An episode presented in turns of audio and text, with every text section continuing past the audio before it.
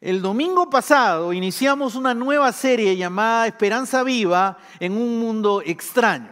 Y hablamos acerca de una carta, ¿no es cierto? De una carta. Y dijimos que esta carta es escrita a gente que sufre.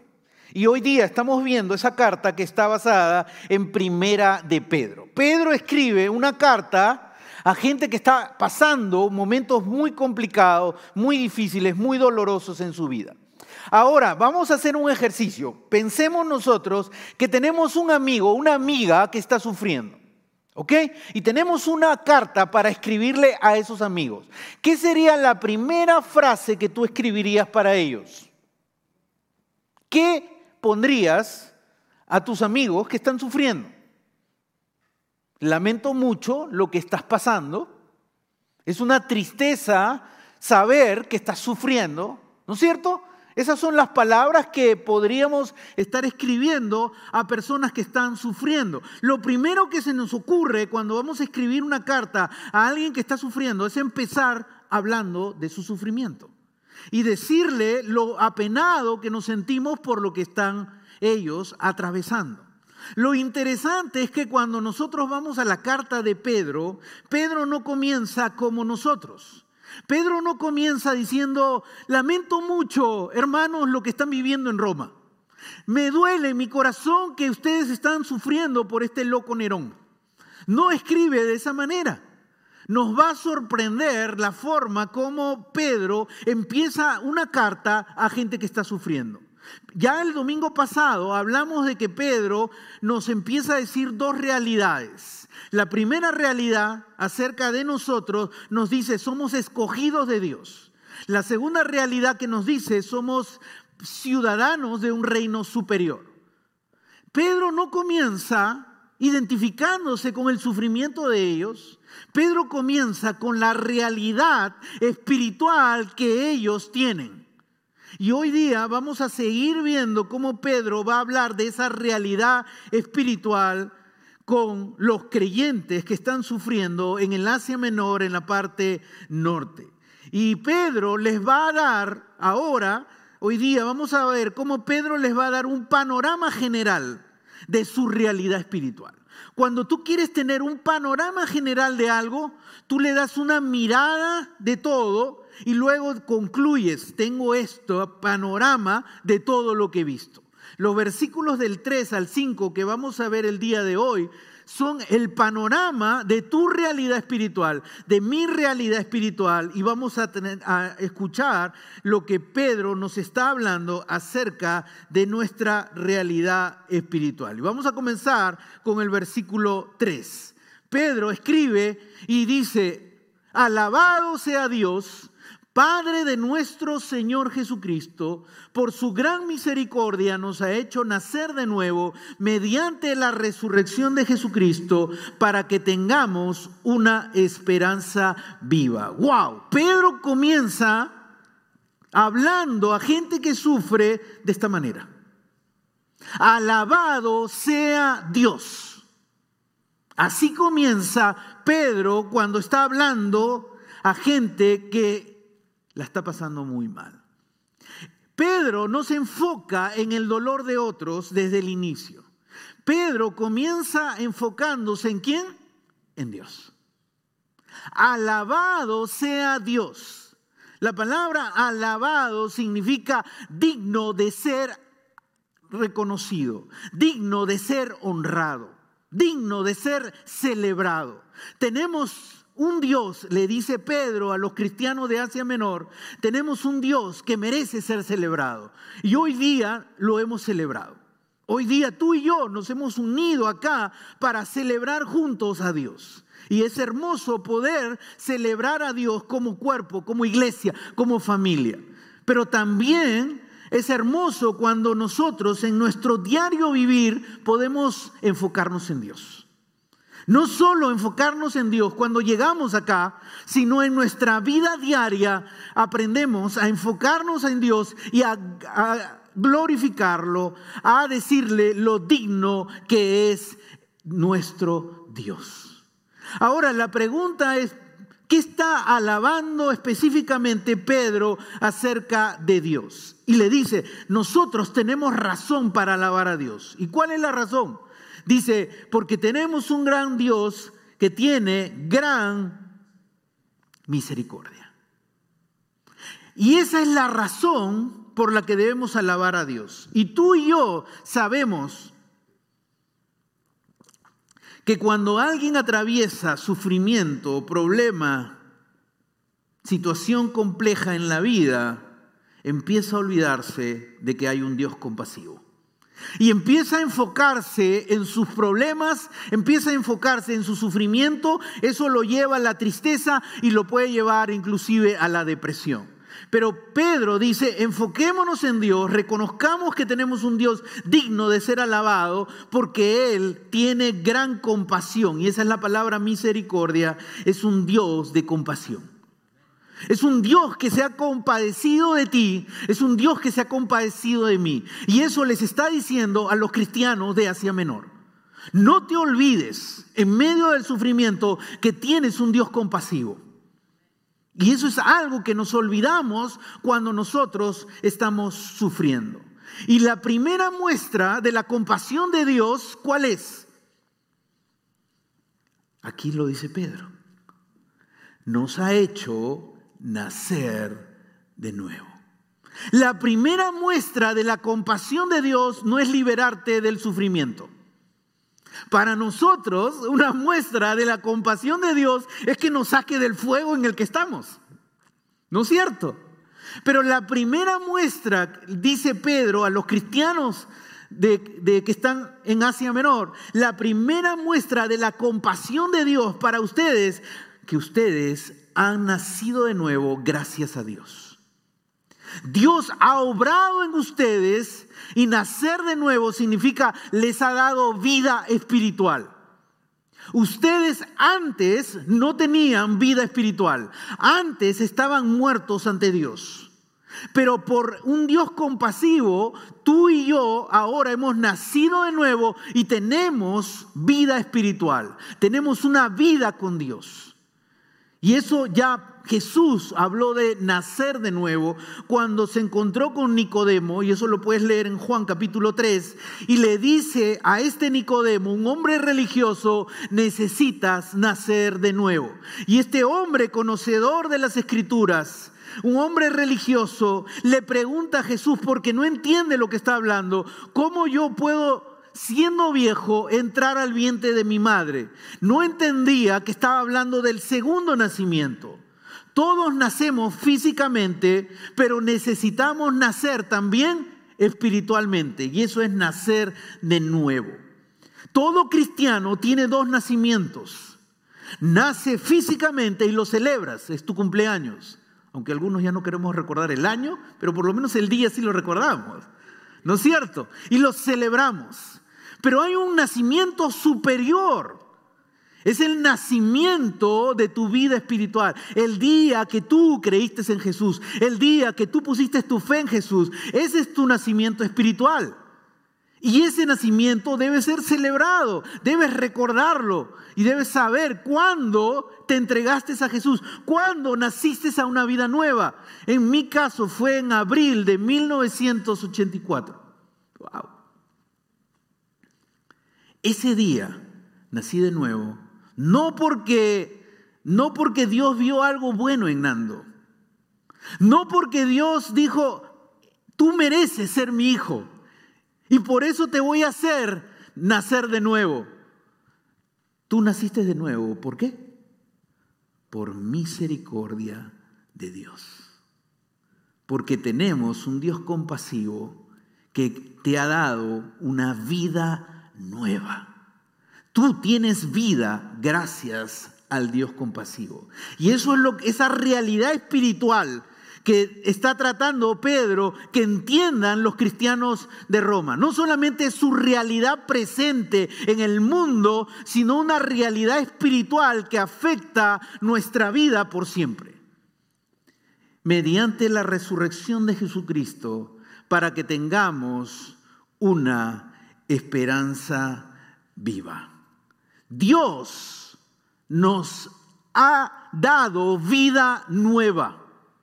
Todo cristiano ha recibido vida nueva. Esa es nuestra realidad espiritual. He nacido de nuevo, tengo una vida nueva gracias a la compasión de Dios. Y eso merece ser celebrado. Volvamos al, versículo 3, pero ahora vamos a añadirle el versículo 4. Y dice lo siguiente, nos ha hecho nacer de nuevo hemos ingresado a la vida nueva por la compasión de Dios mediante la resurrección de Jesucristo para que tengamos, ¿qué cosa vamos a tener? Libertad de sufrimiento, libertad de dolor. No dice eso. Dice Pedro, para que tengas tú, yo, ¿qué cosa?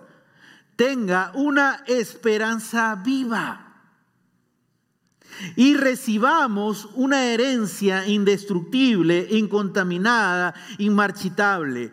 Tal herencia está reservada en el cielo para ustedes. Gracias a esta realidad espiritual que tú tienes, tienes dos cosas.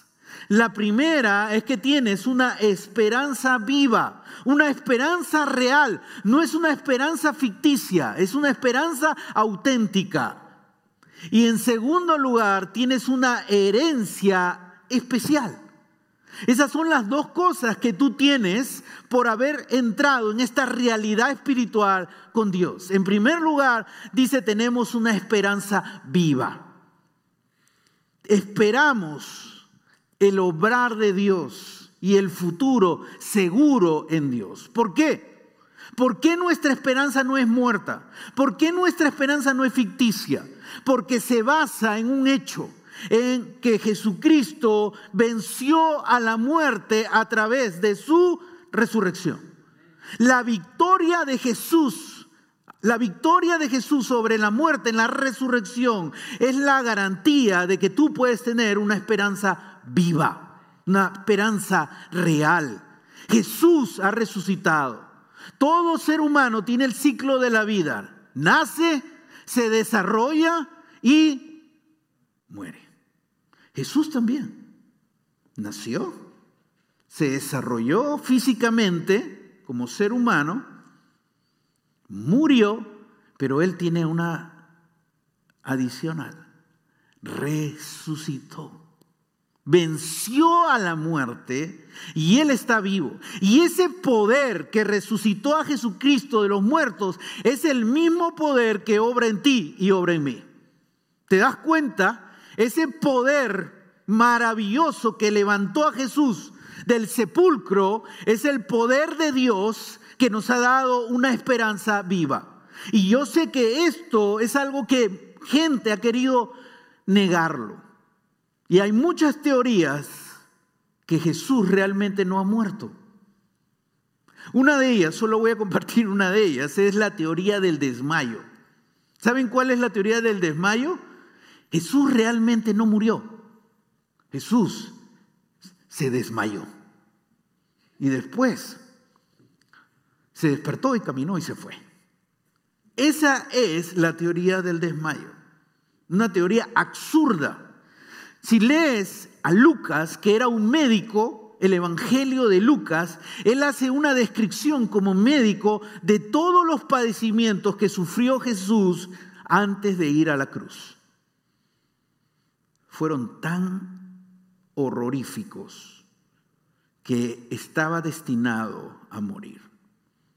Todos los documentos cristianos habla de que Cristo murió. Aún más documentos históricos hablan de que Cristo murió. Es absurdo tratar de, hacer creer que Jesús realmente no murió. Es lo que tratan de hacernos creer, porque no creen en qué? Que Jesús resucitó. Y tratan desde ahí combatir la idea de que Jesús realmente murió. Pero como Jesús murió y como Jesús realmente resucitó al tercer día, se levantó y se presentó ante testigos, uno de ellos Pedro y otros más que vieron a Jesús resucitado, pues vieron a Jesús que fue levantado de la muerte. Y esa es nuestra esperanza, que nosotros también no seremos detenidos por la muerte, sino vamos a tener resurrección para vivir con Dios por la eternidad. Tenemos una esperanza viva con la que podemos vivir día a día. Pedro les dice a los cristianos. Pero en segundo lugar, no solamente tienes una esperanza viva, sino dice, tienes una herencia. Si alguien se te acerca y te dice, tienes una herencia, yo sé que tu cara se va a volver en una sonrisa grande. No, no creo que nadie acá cuando le diga, tienes una herencia, dice, oh, qué carga. Al contrario, ¿no? Aquí Dios te está diciendo, tengo una herencia para ti, no tu tío, no un familiar que te ama, sino Dios. Dice, tengo una herencia para ti. Y, esta herencia no se pierde, porque hay gente que ha recibido herencias grandes y las ha perdido. Pero esta herencia tiene tres características. ¿Cuáles son? Es indestructible, Nadie las puede destruir. Es incontaminada, no hay nada que puede quitarle su pureza. Y es inmarchitable, no se va a marchitar. Qué tremendas características de la herencia que Dios da a nosotros. Y eso es lo que Pedro les está hablando a los cristianos de Asia Menor. Y les está diciendo, ustedes tienen una herencia especial. Y puede ser que aquí en la tierra, porque ellos estaban perdiendo sus propiedades, lo poco que tenían o lo mucho que tenían, lo estaban perdiendo por su fe. Y no solamente perdían eso, sino que perdían hasta su propia vida. Dices, tú puedes perder todas las cosas acá en la tierra y tú puedes perder hasta tu propia vida, pero esta herencia nadie te lo va a quitar. Esta herencia está reservada en el cielo para ustedes. Esta herencia Dios la ha destinado para tu vida y para mi vida. Y esa es la realidad con la que Pedro comienza cuando está hablando a gente que sufre. Les está mostrando, abran sus ojos en la realidad espiritual. Yo no sé cuántos de ustedes han visto los juegos de realidad virtual. Hay esos juegos de realidad virtual que te hacen creer que hay cosas alrededor de ti, ¿no? Entrar a un lugar donde gente se pone algo así, otros se ponen un casco y empiezan a gritar. ¡Ah! yo digo, ¿qué les pasa? Pues que esa realidad virtual los hace imaginar cosas que hay alrededor de ellos. Pues Dios nos está diciendo algo acá. Abre tus ojos a una realidad espiritual que no estás viendo. No estás observando la realidad que tú tienes como hijo de Dios, que tú tienes como hija de Dios.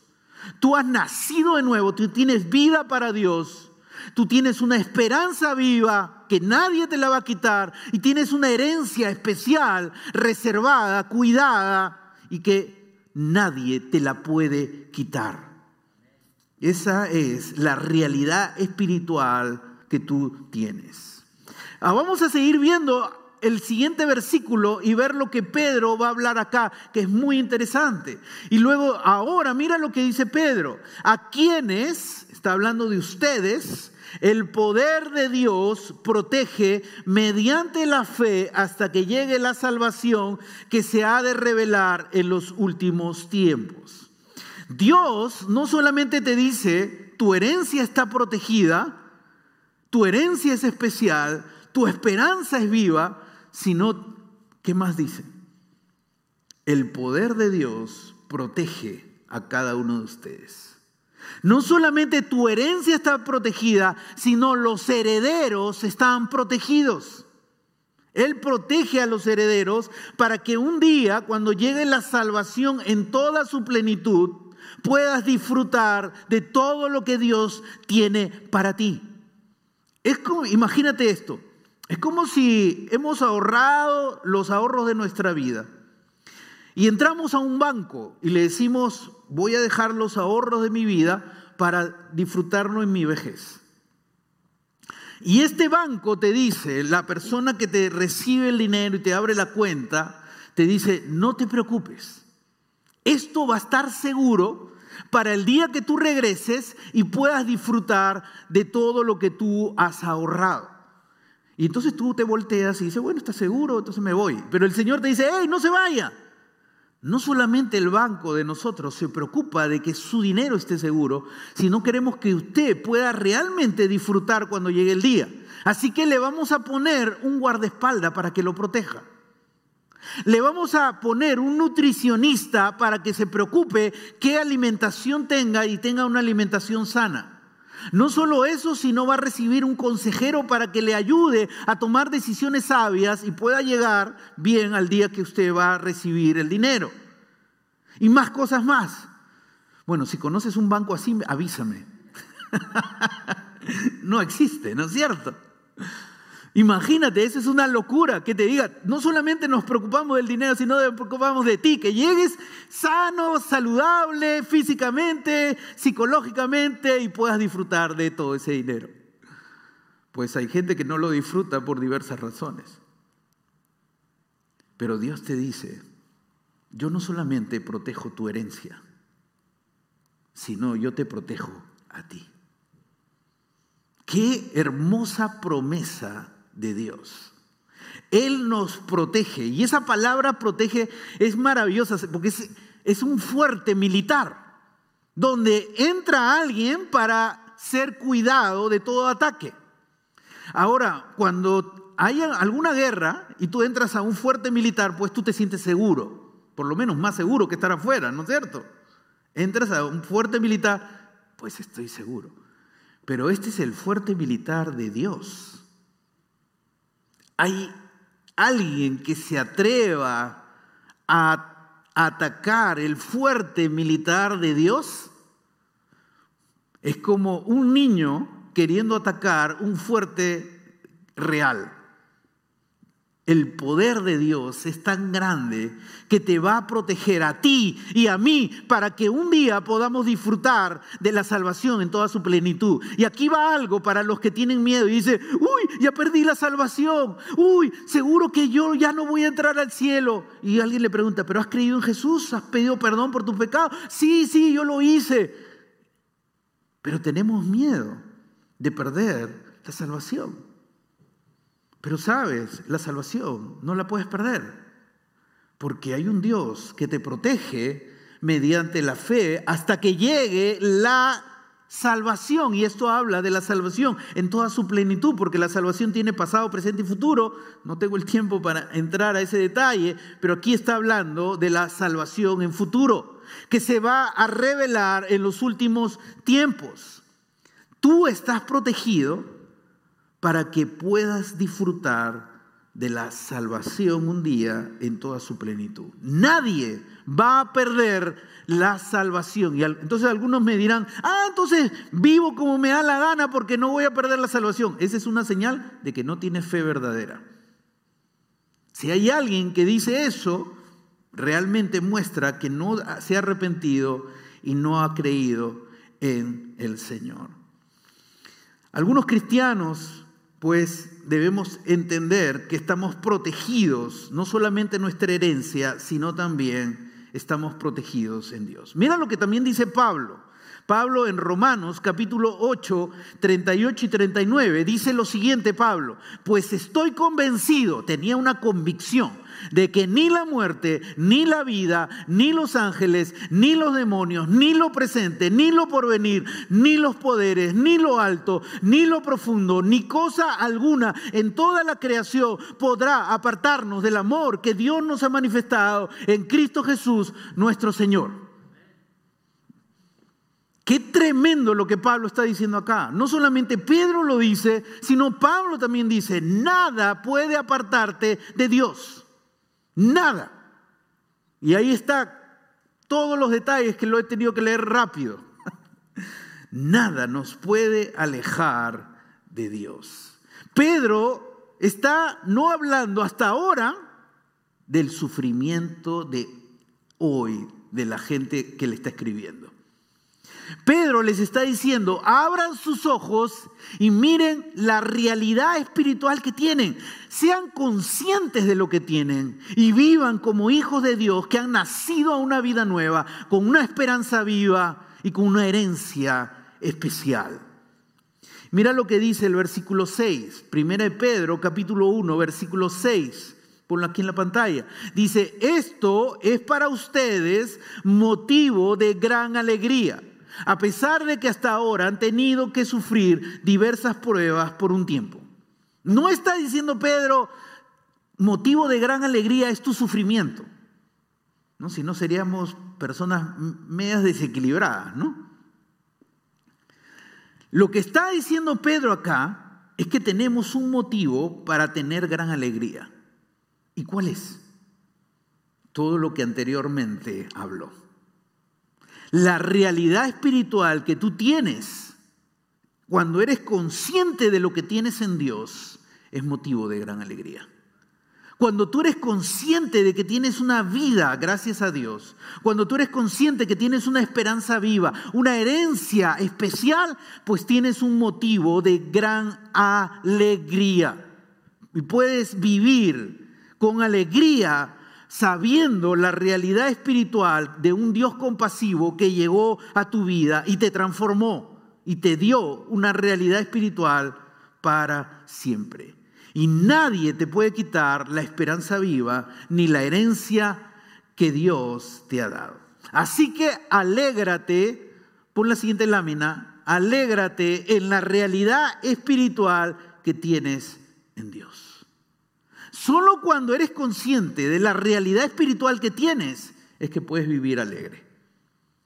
Enfócate en la realidad espiritual porque cuando te enfocas y te das cuenta de lo que tienes, puedo gozarme en la vida. Puedo caminar con alegría porque tengo un Dios compasivo. Porque tengo un Dios que me ha dado vida. Porque tengo un Dios que me ha dado esperanza viva, me ha dado una herencia especial. Alégrate en la realidad espiritual que tienes en Dios. Desde el versículo 3 hasta el versículo 5 hemos visto que Pedro no está hablando hasta ahora del sufrimiento. Miremos el versículo 6. Dice, esto es para ustedes motivo de gran alegría a pesar de que hasta ahora, recién Pedro va a hablar de lo que están atravesando ellos en el momento presente. Hasta ahora han tenido que sufrir diversas pruebas. Pedro es consciente de lo que ellos están atravesando. Son gente que está sufriendo, son gente que está experimentando pruebas, y no solo un solo tipo, sino diversas. Pedro no solamente sabía lo que ellos estaban pasando, Pedro mismo sabía lo que era sufrir. Pedro había experimentado el dolor, el sufrimiento. Pedro sabía lo que ellos estaban atravesando. Pero ahora cuando Pedro habla de lo que ahora está sufriendo, les da una noticia y les dice, yo quiero que ustedes entiendan algo y les dice, lo que ustedes están pasando aquí en la tierra es por un tiempo. Pedro les está diciendo, lo que están atravesando es por corto tiempo. Las pruebas, las dificultades, la adversidad que ustedes están viviendo, las batallas con las que ustedes están enfrentando, es por corto tiempo. Eso es lo que Pedro les está tratando de mostrar a los cristianos en medio de lo que ellos están viviendo. Ahora, Pedro no les está diciendo que el sufrimiento es lo que Dios desea para ellos. Recuerda, cuando Dios creó al ser humano, no había sufrimiento. ¿Cuándo apareció el sufrimiento? Cuando el hombre pecó. Ingresó a la humanidad algo que no estaba, algo que no existía el sufrimiento. Y Dios va a usar eso que existe, el sufrimiento, para hacer algo en nuestras vidas. Pero Pedro nos está diciendo algo. Entiendan algo. El sufrimiento es corto. Ahora, la verdad es que cuando nosotros sufrimos, nunca pensamos que nuestro sufrimiento es corto. ¿No es cierto? Al contrario, cuando nosotros sufrimos, pensamos que nuestro sufrimiento es largo. Aún más, a veces nos acercamos a Dios y le decimos, ¿hasta cuándo? ¿Hasta cuándo Dios? Porque tu perspectiva, mi perspectiva, es que el sufrimiento es largo. Y Dios te habla y te dice, no, tu sufrimiento es corto. Y eso es porque nosotros, los seres humanos, vivimos limitados en el tiempo y en el espacio. Pero Dios vive en la eternidad y compara tu tiempo que vives de sufrimiento con la eternidad. Es nada. Por eso Dios dice, tu sufrimiento es corto tiempo.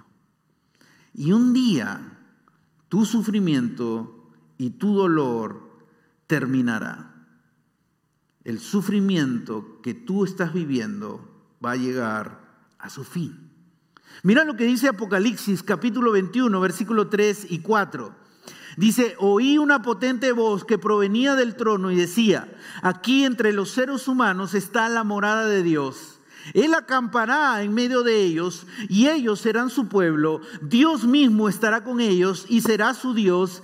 Él les enjugará toda lágrima de los ojos. Ya no habrá muerte, ya no habrá llanto, ya no habrá lamento ni dolor, porque las primeras cosas han dejado de existir. Esta es la promesa que Dios nos hace, que un día ya no va a haber sufrimiento, que un día ya no va a haber dolor. Cuando lleguemos a la, a la salvación en toda su plenitud. Pero mientras que estamos acá en la tierra, por un corto tiempo estaremos sufriendo y pasando situaciones difíciles. Pero llegará el día en que se acabará todo ese dolor, ese sufrimiento por enfermedad, sufrimiento por algún familiar o amigo que partió, sufrimiento por crisis en la vida, todo eso, dice Dios, terminará. Pero Pedro va a decir algo más interesante todavía. Y preparémonos para lo que viene. Versículo 7, 1 Pedro capítulo 1, versículo 7. Y dice lo siguiente Pedro. El oro, aunque perecedero, se acrisola al fuego.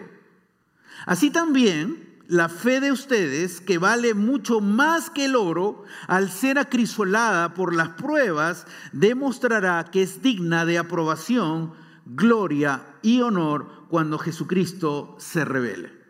Y aquí Pedro está comparando las pruebas, el sufrimiento que viene a nuestra vida con el proceso del oro. ¿Cuál es el proceso del oro? Pues el oro antes que tú lo tengas hermoso, pues está impuro. Tiene muchas impurezas el oro. Y para sacarle a ese oro todas las impurezas, ¿qué pasa? Pasa fuego sobre ello. El fuego, pues a altas temperaturas, pasa sobre el oro. Miremos aquí en la pantalla el oro. Ese es el oro con impurezas. En ese, ese oro con impurezas necesita altas temperaturas de fuego para que pueda salir todas las impurezas y pueda convertirse ahora, puede ser la siguiente lámina, en este oro.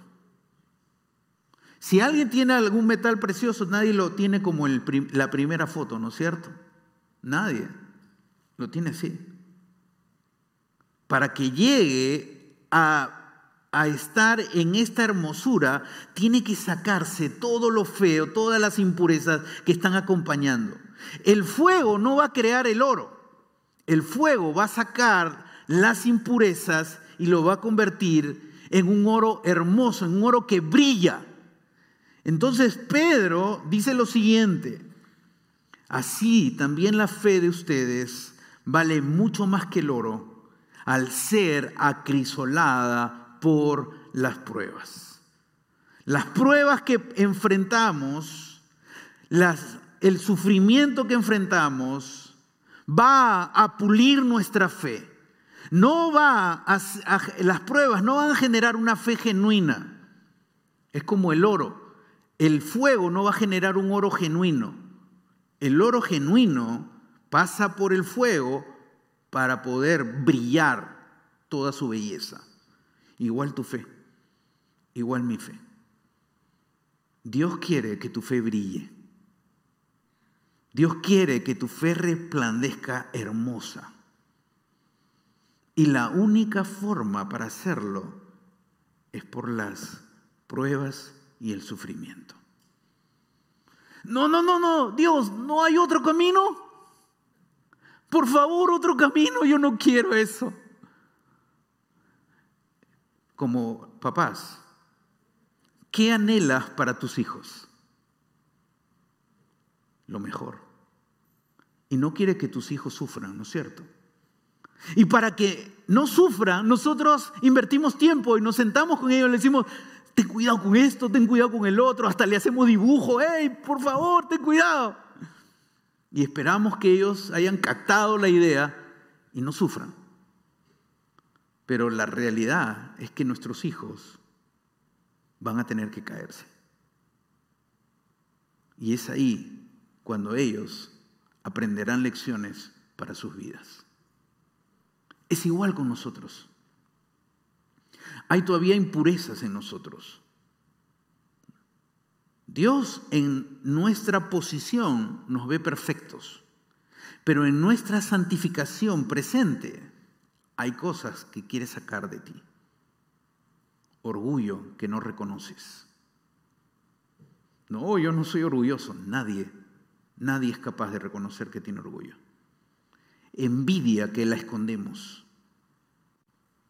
Resentimiento guardado no amamos a Dios sobre todas las cosas. Tenemos otras cosas que compiten con amar a Dios. No queremos crecer espiritualmente. Nos conformamos con lo que tenemos. Pues esa es una fe que necesita ser purificada. Y las pruebas van a ser el oro. Las pruebas van a ser el fuego que pasa por, por ti para sacar esas impurezas de ti. Y es momento de que tú y yo, cuando pasamos el sufrimiento, aprendamos la lección. Porque tú y yo, aún siendo adultos, no somos capaces de sacar de nosotros aquellas cosas que están siendo impuras todavía en nuestra vida. Entonces Dios, cuando ve el sufrimiento en ti, no lo va a malgastar, lo va a usar para formar y para que brille tu fe en toda su hermosura. Nadie ve un oro impuro y dice, ay, qué bonito, lo voy a usar. Nadie, ¿no? Tú lo usas cuando ya está hermoso. Pues Dios te ama y por su gran amor es que Dios quiere que tu fe brille en toda su magnitud. A veces he escuchado decir a esposos o esposas, antes que yo conocí a esta persona, yo era una persona tranquila. Esta persona me ha transformado y tengo ahora un carácter. Y yo les digo, la persona que tienes a tu lado no ha creado nada, solo revela lo que hay en tu corazón. No les gusta. No regreso a la consejería, pastor. solo revela lo que hay en ti. Y esas cosas que están en ti, Dios quiere tratarlas. Dios quiere trabajarlas. Quiere sacarlas. Y por eso son las pruebas y el sufrimiento. Para purificar y limpiar tu fe. Alégrate, ponla en pantalla, alégrate en la realidad espiritual que tienes en Dios, aunque ahora Dios está puliendo tu fe por las pruebas. Alégrate en la realidad espiritual que tienes, pero recuerda, cuando pasas pruebas, Dios está puliendo tu fe por las pruebas. Depende de ti cuánto dura tu prueba, ¿no? Si aprendes rápido, sale de la prueba. Si eres terco o duro con Dios, pues la vas a pasar más complicada. Alégrate en lo que tienes en Dios. Aunque ahora, acá en la tierra, vas a pasar por pruebas, porque Dios quiere pulir tu fe. Fui a, dos veces a un campamento padres e hijos que nuestra iglesia hace, hacía hace años atrás. Teníamos un fierro y hacíamos un ejercicio con los hijos. Y este fierro era así grande y entrábamos a, un lugar donde había una persona que trabajaba con el fuego, con ese fierro. Y nosotros lo teníamos que poner en el fuego y recién cuando entraba en el fuego en la alta temperatura era moldeable para y formamos, tratamos de formar el símbolo del pescadito que usaban los cristianos cuando eran perseguidos.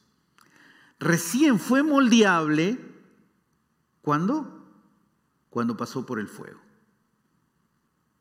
Antes, así hecho ejercicio, yo no lo podía doblar. Solo cuando pasó por el fuego lo pudimos moldear así. Dios está moldeando tu vida. Dios está moldeando mi vida. Y la forma de moldear nuestras vidas para hacerlas hermosas es a través del fuego. Pongámonos de pie.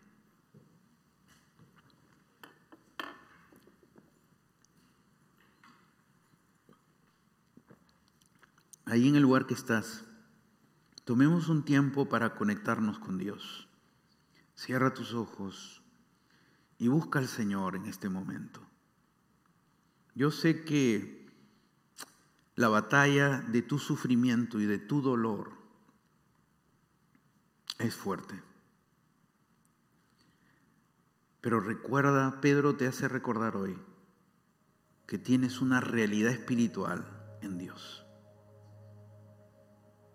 Ningún sufrimiento, ningún dolor te va a robar lo que Dios ya te dio.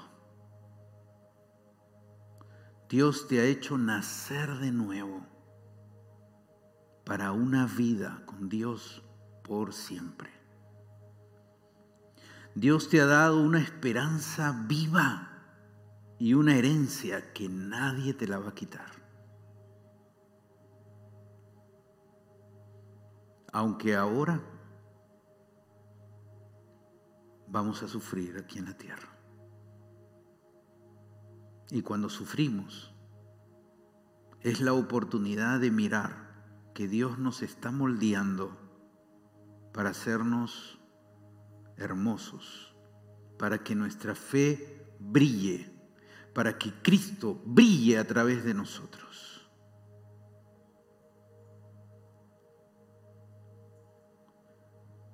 Busca a Dios. Busca al Señor ahí en el lugar que estás. Habla con Dios. Búscalo. Entrega a Él lo que estás viviendo. Lleva todo dolor, toda carga, todo sufrimiento ante las manos de Dios. Y hoy abre tus ojos a la realidad espiritual que tienes en Dios. Padre que estás en los cielos, te damos gracias por tu palabra. Qué tremenda enseñanza nos has dado hoy a través de esta carta. Esta carta que es dirigida a gente que sufre, a gente que está amenazada su vida. Y Pedro cuando escribe esta carta, inspirado por ti, les hace ver a ellos en primer lugar cuál es su realidad espiritual que ellos tienen. Que muchas veces no lo vemos por enfocarnos en el sufrimiento. Alabado sea Dios. Así empezó diciendo Pedro a un grupo de tus hijos que sufrían en Asia Menor que podamos realmente enfocarnos en ti y recordar cuál es nuestra realidad espiritual que tenemos y nos paremos firmes en esa realidad espiritual que tú nos has dado. Hemos nacido a una vida nueva. Tenemos una esperanza viva y tenemos una herencia que nadie nos la va a quitar. Esa es nuestra realidad espiritual en ti. Gracias por darnos con tu misericordia y tu compasión esa realidad. Pero también Dios, ayúdanos a entender que cuando pasemos por el sufrimiento y por tú estás puliendo nuestra fe, sacando de nuestra vida aquellas cosas que impiden que la fe en ti no brille en toda su plenitud. Que miremos, Señor, cada prueba que pasamos y examinemos nuestro corazón para reconocer delante de ti que tú quieres pulir en nosotros. Gracias Dios Gracias por amarnos y gracias por darnos esta enseñanza. La guardamos en nuestro corazón y pedimos que el Espíritu Santo nos la haga recordar durante toda esta semana.